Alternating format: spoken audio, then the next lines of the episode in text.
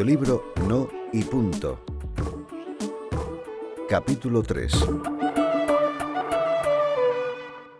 Con el frío que hacía en la calle, solíamos pasar el invierno en la caseta de la abuela de Javito.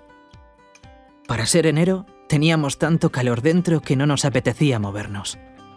Pero otra cosa era dejar de hablar. Ruth estaba dándonos su punto de vista del tabaco, otra vez.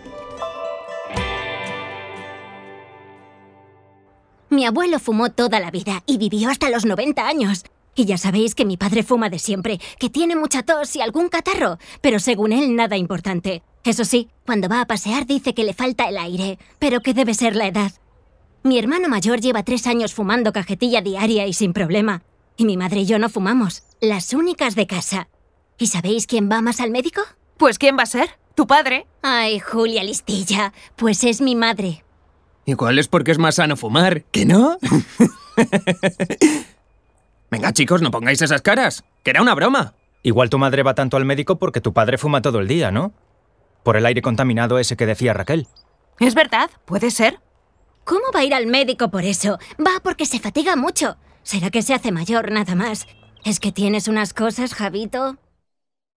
La conversación animó a Carlos a encender un pitillo. Nos decía que desde que fumaba se sentía más importante, más atractivo, y que así ligaba más. ¿Seguro que ligas más? Creo que nunca me echaría un novio que fume, con lo mal que huele el aliento. ¡Uy, qué asco! Además, con lo caro que es un paquete, prefiero irme al cine o a tomar algo por ahí, sinceramente. ¿Uno medias, María? Ya sabes, para no ir al médico. Vale. ¿Alguien quiere una calada? Y Ruth, que había estado tentada de probarlo varias veces, cayó. Venga, va, pero solo una. Vale, a ver. Tú cuando des la calada tienes que meter el aire poco a poco. A ver, que llevo toda la vida viendo fumar a mi padre, que ya sé lo que hay que hacer. Carlos dio la primera calada.